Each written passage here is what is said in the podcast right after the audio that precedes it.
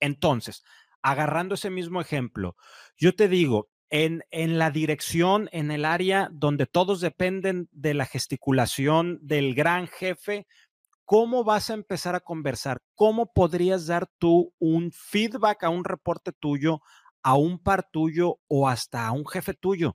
Va a ser muy complejo. Si ni siquiera tienes la libertad de hablar de un proyecto neta te vas a poner a platicar de cosas personales, neta te vas a poner, porque en una evaluación 360 generalmente, y su nombre así lo dice, es una evaluación 360 por competencias, estás midiendo ah. comportamientos, es decir, te estoy diciendo, Alberto, ¿cómo eres tú? Desde mis juicios y desde mis sesgos, pero te lo estoy diciendo.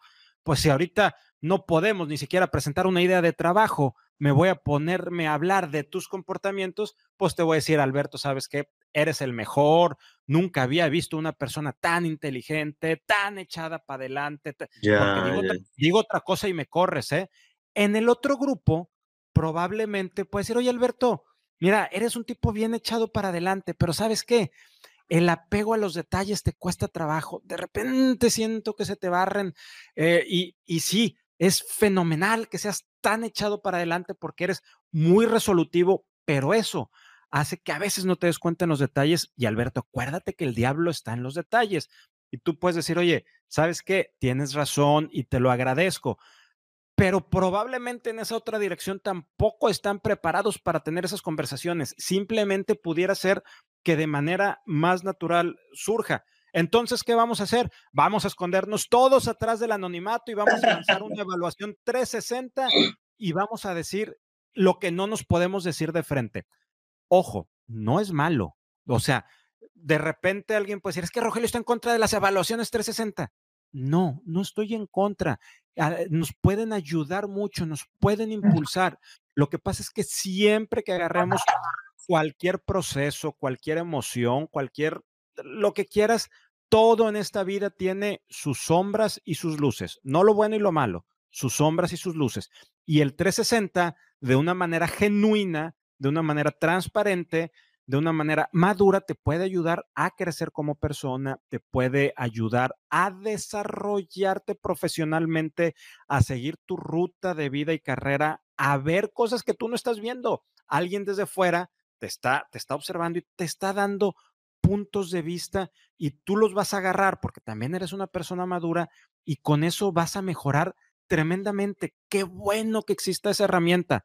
En su sombra puede prestarse para decir cosas las cuales yo no tengo el valor, Alberto, de decirte y entonces Alberto es un tal por cual y déjame ahí y, entonces le empiezan a poner o yo ni me quiero meter en problemas y si me están pidiendo que evalúe del 1 al 5, déjame evaluar a Alberto entre 3 y 4 y la verdad es que tampoco me, va a aportar nada, ni, me aporta ni nada. Pues, pues, sí, pues está bien, porque siempre del 1 al 5 todos se quedan en el 3 porque así no me comprometo y no me voy a meter a hablar de los tibios, ¿verdad? Que no pueden tomar una decisión, ese es otro tema. Pero también luego la empresa, no, la, recursos humanos, quien se encarga del tema de desarrollo de talento, agarra esas evaluaciones eh, para o fregar gente o para apoyar gente o ni siquiera entender que hay sesgos tremendos y que no está teniendo el valor. Entonces, para poder tener evaluaciones efectivas de 360, no significa que las desaparezcamos, empecemos a trabajar nuestras conversaciones, empecemos a trabajar nuestros sesgos, empecemos a trabajar cómo retroalimentamos, cómo, cómo felicitamos eh, a, nuestros colaboradores, a nuestros pares, a nuestro, a nuestro líder, porque luego, por un lado, las organizaciones están empujando tener conversaciones cruciales o First Conversation o, o, ponle el nombre o la metodología de aquí vamos a tener este tipo de conversaciones, porque está hay una frase muy padre que me gusta mucho y coincido que dice, las organizaciones son una red de conversaciones fenomenal. Efectivamente, una organización es una red de conversaciones porque se compone de personas. Y el 360, ¿qué tipo de conversaciones? ¿Queremos conversaciones anónimas? ¿Queremos manejar las cosas así?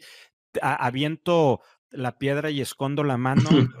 Entonces ahí es donde tenemos que entender luces, sombras y, y, saber que son procesos que requieren cierto grado de madurez y para llegar a esos niveles de madurez hay mucho trabajo detrás, Alberto.